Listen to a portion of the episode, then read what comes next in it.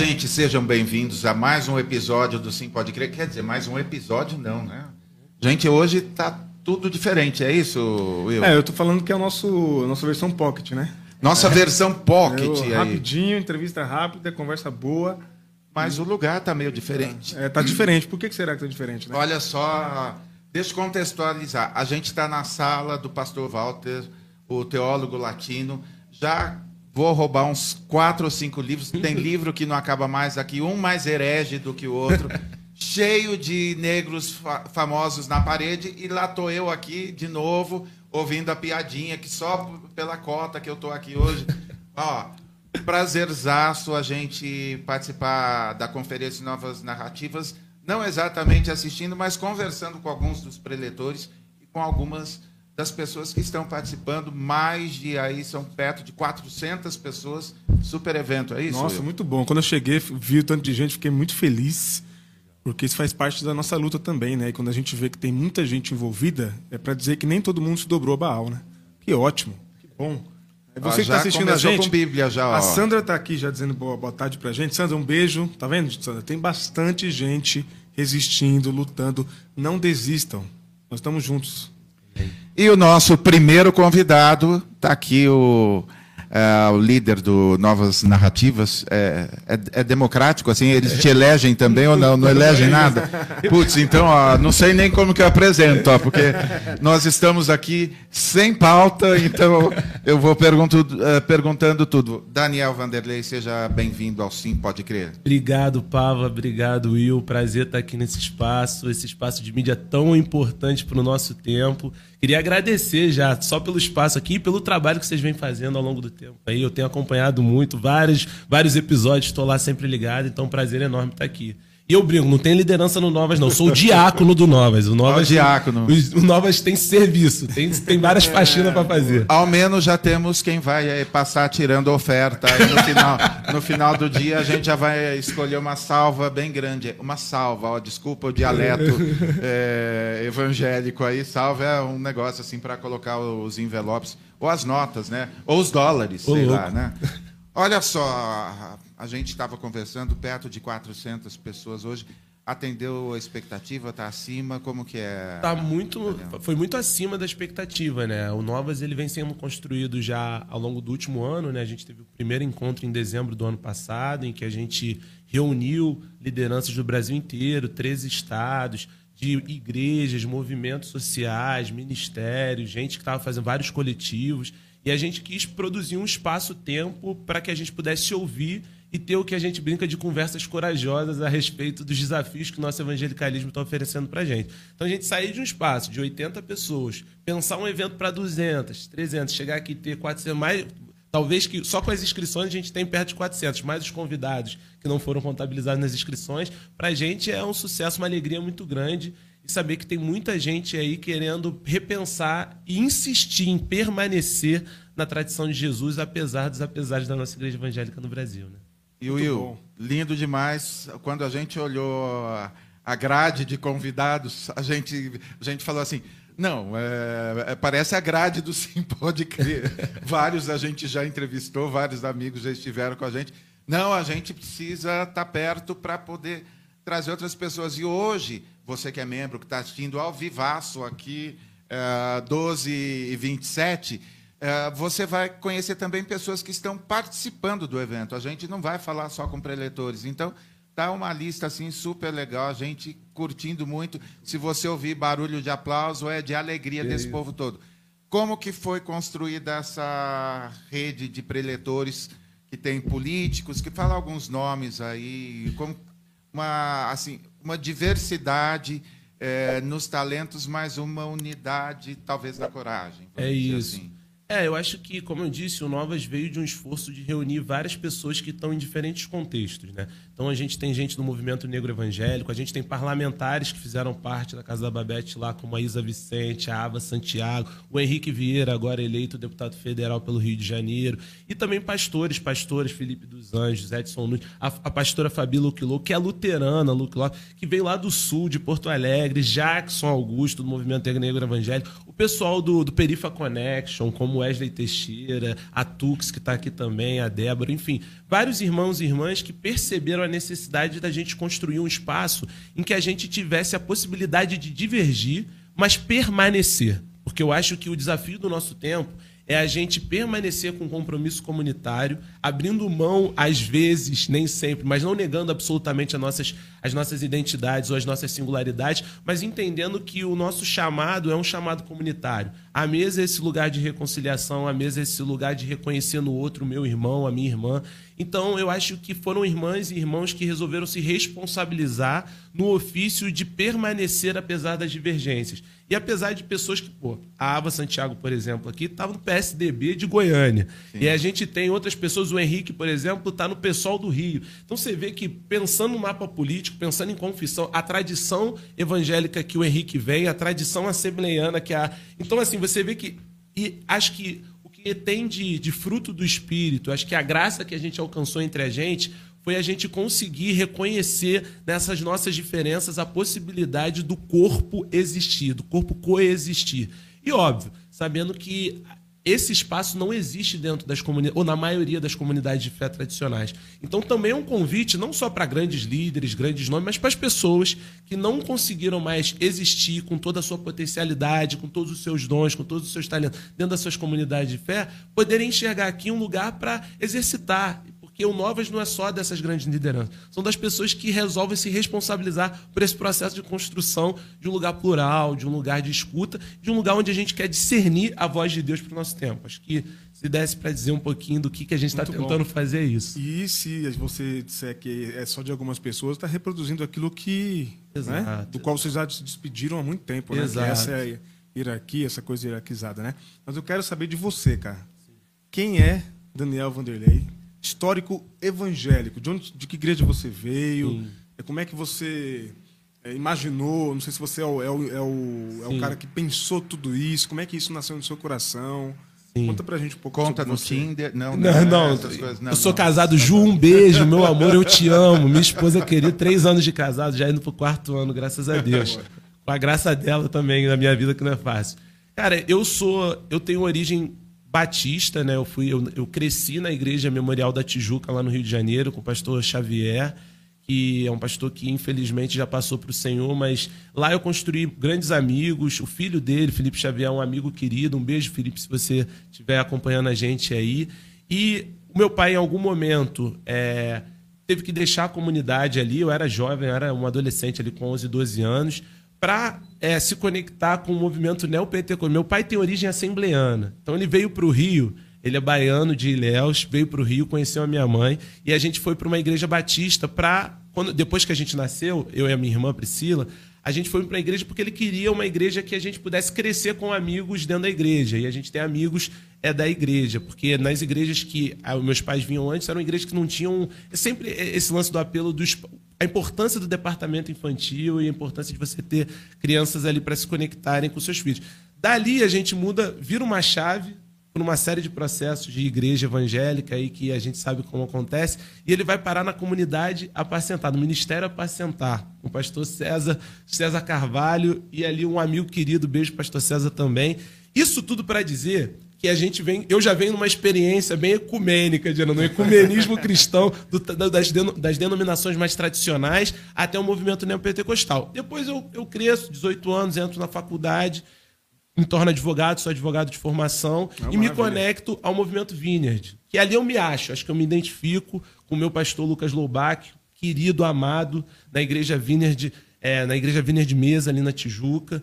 E ali na Vineyard eu acho que eu consigo reorientar todo esse processo. Então, essa influência pentecostal, o neopentecostal, com uma influência de denominações históricas. E ali a gente brincava que na Vineyard a gente tinha um repertório para dialogar com as diferentes tribos que representam o nosso evangelicalismo.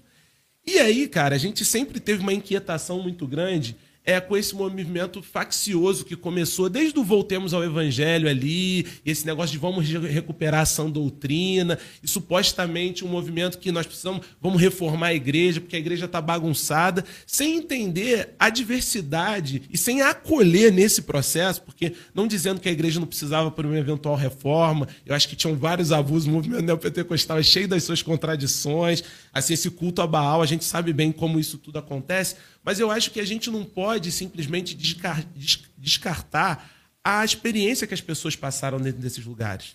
A gente não pode abrir mão de que Jesus andou no meio dessa confusão toda com essas pessoas. E aí a gente já vem já com várias tentativas de produzir um lugar em que a gente pudesse colocar na mesa o cara mais conservador até o cara mais progressista. Mas aconteceu 2018. Na verdade, aconteceu 2016. Eu não quero entrar muito em discussão política aqui, mas é um processo que eu acho que vem me atravessando e acho que vem constituindo tudo isso que a gente veio fazendo. E aí, de 2016 para cá, a gente veio mais empenhado em tentar produzir um outro tipo de espaço. Olha, a gente não quer abandonar a tradição evangélica, isso é determinante e constitutivo em quem nós somos. Jesus é o Senhor e Salvador da nossa vida, mas a gente precisa reconhecer que esse evangelho que a gente recebeu foi um evangelho meio editado, foi um evangelho meio, meio traduzido ali, meio mediado. E a gente começou é, a se conectar, e aí mais especificamente em 2019, com vários irmãos e irmãs do Brasil inteiro. E aí eu tive um sonho, cara. É de verdade um sonho. O pessoal brinca que fala que eu criei a história, não. Eu tive um sonho, cara, é, em que eu estava numa assembleia, em que eu estava sentado numa cadeirinha, numa assembleia grande, a assembleia era maior que eu, e tinha um cara ali, um pastor, que eu não vou dar esse, esse, esse gostinho para ele saber quem é, porque eu acho que ele não merece, tô brincando. Ele, mas ele, acho que dentro do meu inconsciente, significava alguma coisa de teologia pública. Uhum. E aí, misteriosamente, um irmão teve um sonho muito parecido naquela mesma semana. Van do Ministério Luiz Hermínio, vale dizer aqui uma nota de rodapé, pra gente ver como a gente é plural no Novas mesmo. E me ligou e me confirmou. Cara, aquilo mexeu comigo profundamente. Eu sentei e escrevi um projeto. Escrevi. E aí, nome, e fui estressando novas. A gente precisa de novos momentos, novos lugares. E aí, ouvindo amigos como Jackson Augusto, que estava articulando James Cone, Teologia Negra, outros irmãos que estão articulando Teologia das Libertações, as teologias contextuais, eu falei, cara, a gente tem narrativas do texto aqui. A gente tem formas de interpretar o texto aqui podem conviver. Isso foi antes do Carluxo usar, começar a usar o narrativo? Isso, então? eu, eu não sei se o, se o Carluxo começou antes ou depois. Eu vou te dizer porque eu não sou tão fã, se acompanho de longe. Porque eu acho que é o principal nome que ah, usou essa coisa é. narrativas, adora, narrativas, tudo, narrativas. narrativas. Mas isso acho que é um pouquinho mais recente. E, e, aí, de, a gente escreveu esse projeto. Eu liguei para um amigo querido que merece o crédito aqui também, que acreditou desde o D0 nisso tudo, chamado Felipe dos Anjos, oh, que é um cara que é um cara amigaço, querido parceiro, que sempre que eu não posso deixar, ele sempre fala: Não, Dani, é você, não, você tem que parar com esse negócio de dividir. Não, não, eu acho que a gente, a quem honra, honra, né? Eu sou um cara bem tradicional nesse sentido. e a gente resolveu criar essa hipótese de que e se nós conectarmos as lideranças que estão construindo outras possibilidades de ser igreja, de teologia, de movimento social, de movimento missional, de movimento de diálogo com a cultura, com a política. E se a gente pudesse ter uma assembleia, um espaço em que essas pessoas pudessem se ouvir e falar, gente, o que, que dá para a gente construir coletivamente para pertencer e para pensar um horizonte de possibilidade para o Brasil?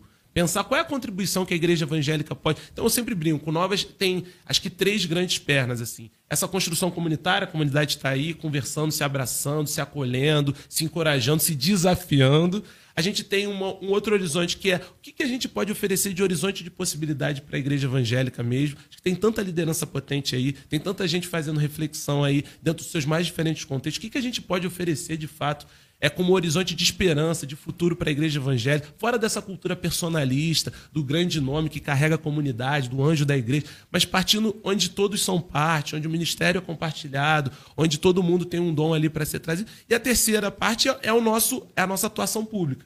Eu acho que é o que a gente tem de contribuição para a sociedade brasileira. A gente não acha que a gente tem a solução para o Brasil, mas a gente quer participar da, da solução junto com outras tradições, outras pessoas, outros contextos, inclusive não religiosos, para que a gente tenha um país mais justo, acho que um país mais digno para que as pessoas possam existir aqui e construir as suas vidas. É basicamente isso. Se eu pudesse apertar, em apertar da síntese, como é que nasceu isso tudo. E é isso, eu escrevi um projeto, chamei uns amigos, os amigos acreditaram, a gente brincou muito, era uma comunidade da confiança ali, muita gente sabendo que ia ter, ia ter ruído, ia ter crítica. Ah, por que, que eu não fui chamado? Calma, irmão. Se você não veio, tem espaço para você, porque a gente ainda não conseguiu falar com você, mas a gente vai chegar, é porque a gente tem as limitações, mas o espaço tá dado, a mesa é de todo mundo, e tem sempre um lugar para o estrangeiro que ainda vai chegar, que a gente ainda não sabe quem é. Ou para estrangeira também. Olha só. Você é de alguma igreja ainda? Você continua na. na... Eu, eu, continu- eu- eu mudei para São Paulo, né? Aí, tá morando em São é, eu, eu tive que mudar para São Paulo a trabalho, então, assim, infelizmente eu não pude continuar com os irmãos lá na Vineyard. Eu sou carismático, né? Para não dizer pentecostal do reteté. Então a Vineyard é esse espaço onde a gente pode viver os dons com mais intensidade. Aqui em São Paulo, a gente, eu tô um mês, né? cheguei um mês em São Paulo, estamos visitando umas comunidades aí, mas tem muito amigo aqui, né? Valtinho é um amigo aqui na Bethesda, Felipe é um amigo na, na Ibab, enfim, tem vários, a gente ainda tá vendo aí também com a Ju. Você veio com a família? Eu vim com a Ju, eu vim, a gente se mudou pra cá por uma questão de emprego. É, é isso, né, irmão? Tô fazendo tenda, construindo um ministério, não vivo disso, então Novas não me paga, não tenho uma estrutura é, é, profissional para isso, muito pelo contrário, é um, é um serviço. Eu entendo Novas como um ministério mesmo que a gente tem para diaconia, para diaconia da igreja e para receber as pessoas aqui e a gente ter momentos como esse aí. Aí, ó, ó lá. 2023, o que tem no radar aí? Mesmo porque a gente já vai avisando que nós não vamos esperar um ano para em dezembro, para em dezembro falar, olha, então, ó, vamos fazer. Não, ó, nós somos é, ansiosos, é, a gente não para e a gente já está assim desenhando um monte de coisa e não queremos esperar 12 meses para voltar a estar juntos. Sim. É isso, assim, a gente tentou fazer a conferência um ano depois para marcar a data, que acho que foi muito importante. A gente teve outros eventos ao longo do ano, né? Então a gente teve as assembleias virtuais, em que a gente juntou a galera, porque estamos em diferentes territórios, é difícil conseguir conectar todo mundo. Sempre um esforço muito grande, trazer o pessoal do Nordeste, o pessoal do Sul, Centro-Oeste. É difícil, né? O Brasil é continental. Então a gente tem as assembleias virtuais que ocorrem mensalmente, ocorreram algumas esse ano. A gente fez o evento da agenda antifundamentalista pensando em eleições, em que várias candidaturas endossaram o documento para como, como candidaturas antifundamentalistas evangélicas, mas não comprometidas com, esse, com essa bancada evangélica que está aí. E para o ano que vem, a gente tem a expectativa de fazer um retiro, que eu não posso dar muito detalhe, mas a gente vai fazer um negócio que o pessoal vai ficar meio assustado aí. Estou querendo ir para o assentamento aí, não vou abrir muito aí, porque a gente precisa confirmar a data, mas a gente vai fazer um retiro para o pessoal da comunidade que está mais engajado, enfim, quer se responsabilizar mais pelo movimento também. E a gente deve fazer algum festival. O Matheusão Machado, que é o cara da operação toda que toca aí, está querendo fazer um festival no primeiro semestre. Vai ter mais umas agendinhas aí, mas como não estão confirmadas, eu nunca. Mas certo mesmo, o nosso retiro e um festival ainda no primeiro semestre do ano que vem. E claro, E claro. todo ano, em dezembro, tem a Conferência Novas Narrativas Evangélicas. E claro, a gente já está confirmado. Aí, pra- até para que a gente não sa... até o que ele não divulgou, a gente já está se confirmando. É assim que a gente funciona, tá? É isso. Olha, mais alguma coisa? Eu ia te posso perguntar, assim, pensando no- no- na igreja, você é um cara que, pelo que eu pude conversar daqui, a gente percebe que você não abandonou a vida em comunidade. Você não consegue porque faz parte de você e você gosta, né? A gente está numa tendência de abandono da vida em comunidade e por conta desse abandono da vida em comunidade é que a gente teve o sequestro do movimento evangélico da Igreja Verdadeira. Na minha, na minha humilde opinião, grande parte desse sequestro é porque as pessoas que pensavam diferente dos pastores que estavam induzindo voto é, a, a quem apoia genocídio, etc., é porque também nós, e quando nós, quando digo nós, somos aqueles que pensamos, nem, não necessariamente de esquerda, mas aqueles que pensamos diferente de tudo que está acontecendo e esse sequestro, né, a gente se indigna com esse sequestro, denuncia, a gente meio que abandonou a vida em comunidade. E aí fica fácil, né? Você, Sim. você achar que você vai influenciar pessoas por rede social. Sim. Você pode influenciar um ou outro, mas igreja, vida comunitária é que alcança o coração do, do crente, da crente. Não tem jeito. É ali, aquele ambiente que a gente se criou. É, o- no que o Novas Narrativas é, se pretende para contribuir com essas comunidades que ainda resistem a esse sequestro? O que você pensa no Novas como isso? Então, eu, isso. eu acho que tem duas coisas importantes, até para esclarecer quem está ouvindo a gente. O Novas não é uma igreja. O Novas não quer ser uma igreja. Isso é uma coisa consensada entre todo mundo que compõe o Novas. Mas a gente quer encorajar os irmãos que querem é, manter ou um relacionamento, ou uma presença nessas, ou uma membresia nas suas comunidades tradicionais e apoiar outras comunidades como a Red 180 do Rafa que está aqui e a, a Comuna do Reino do Felipe Gibran, enfim, tantas a própria Igreja Mesa Vineyard que para mim no meu coração foi, foi a igreja que acolheu a vigília do Novas. Durante as eleições, a gente fez uma vigília com 50 irmãos durante todas as semanas de eleição, a, do período eleitoral. A Vinerd acolheu a gente naquele processo. Então a gente, tem, a gente quer fomentar espaços para que esses pastores, essas pastoras, esses irmãos, essas irmãs, eles resistam. Então a gente está sempre encorajando esses irmãos e irmãs a saberem que eles não estão sozinhos, a gente, óbvio, trabalha com auxílio material, então a gente já levantou. No, no Novas passado teve chuva de Pix para irmão que estava passando aperto, o, o André Reis em Salvador. Então a gente tem ações concretas de ajuda financeira concreta. Tem essa parte toda de acolhimento e escuta para saber o que mais a gente pode oferecer. Então a gente vai ter uma oficina aqui, por exemplo, de plantação de igreja e criação de cultura de comunidade com irmãos que estão há 5, 10 anos, tentando reconstruir outros arranjos comunitários. Então a gente encoraja muito as pessoas a se envolverem nas suas comunidades. Envolve responsabilidade. É um negócio que a nossa geração, a turma aqui é jovem, não quer muito ter, mas a gente sempre desafia a galera nesse sentido.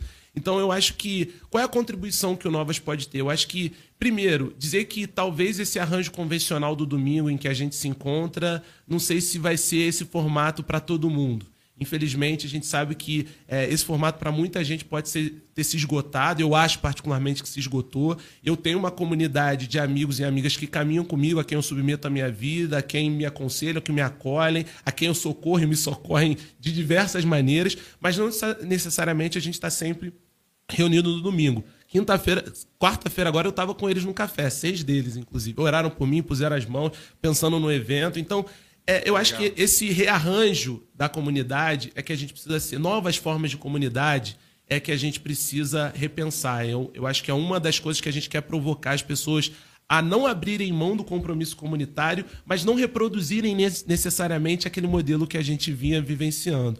E desafiar também as pessoas a permanecerem enquanto um movimento coletivo que está espalhado. Porque a gente brinca, o Novas é um tabernáculo.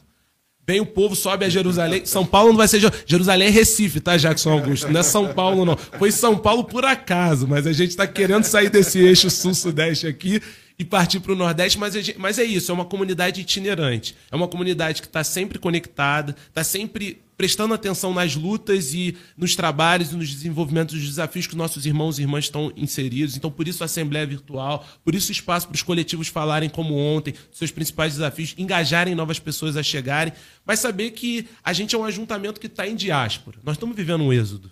Então, assim, a gente está num processo de caminhar para esse lugar onde a gente vai experienciar novos arranjos comunitários e saber como é que isso vai ser. Não tenho resposta pronta para isso. Acho que a grande contribuição é a gente conversar sobre isso e colocar essas coisas na mesa para entender o que, que é possível, o que, que não é possível, quais são os desafios, inclusive para isso que eu estou falando, que não é absoluto, é, é isso que a gente está imaginando como possível. A gente sabe que tem fragilidades, que tem questões que não, às vezes não são funcionais do ponto de vista prático. Então vamos pensar sobre isso. Vamos, vamos falar sobre essas O que, que não funcionaria nesse, nesse movimento de comunidade itinerante? Como é que a gente pode conectar as pessoas para elas realmente estarem envolvidas nas histórias uma das outras? Outro dia encontrei o Pava num jantar, a gente foi igreja ali, conversou para caramba, abriu o coração, pude contar Legal. um pouco da minha história para ele. Então acredito muito nisso, nesses encontros que transformam aí, para usar um, um nomezinho de um pastor aí que eu gosto muito.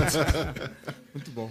Olha, a gente só pode te agradecer porque tudo isso está acontecendo graças ao seu sonho, graças à sua inspiração e graças à sua generosidade de contar aí com a gente também. E você que está assistindo, olha, vem muito mais por aí. É isso aí. Muitíssimo obrigado. E daqui a pouco a gente já volta com mais um convidado, na verdade, uma convidada que vocês vão amar. Fica, continua com a gente. Valeu, Valeu gente. gente. Tchau, tchau.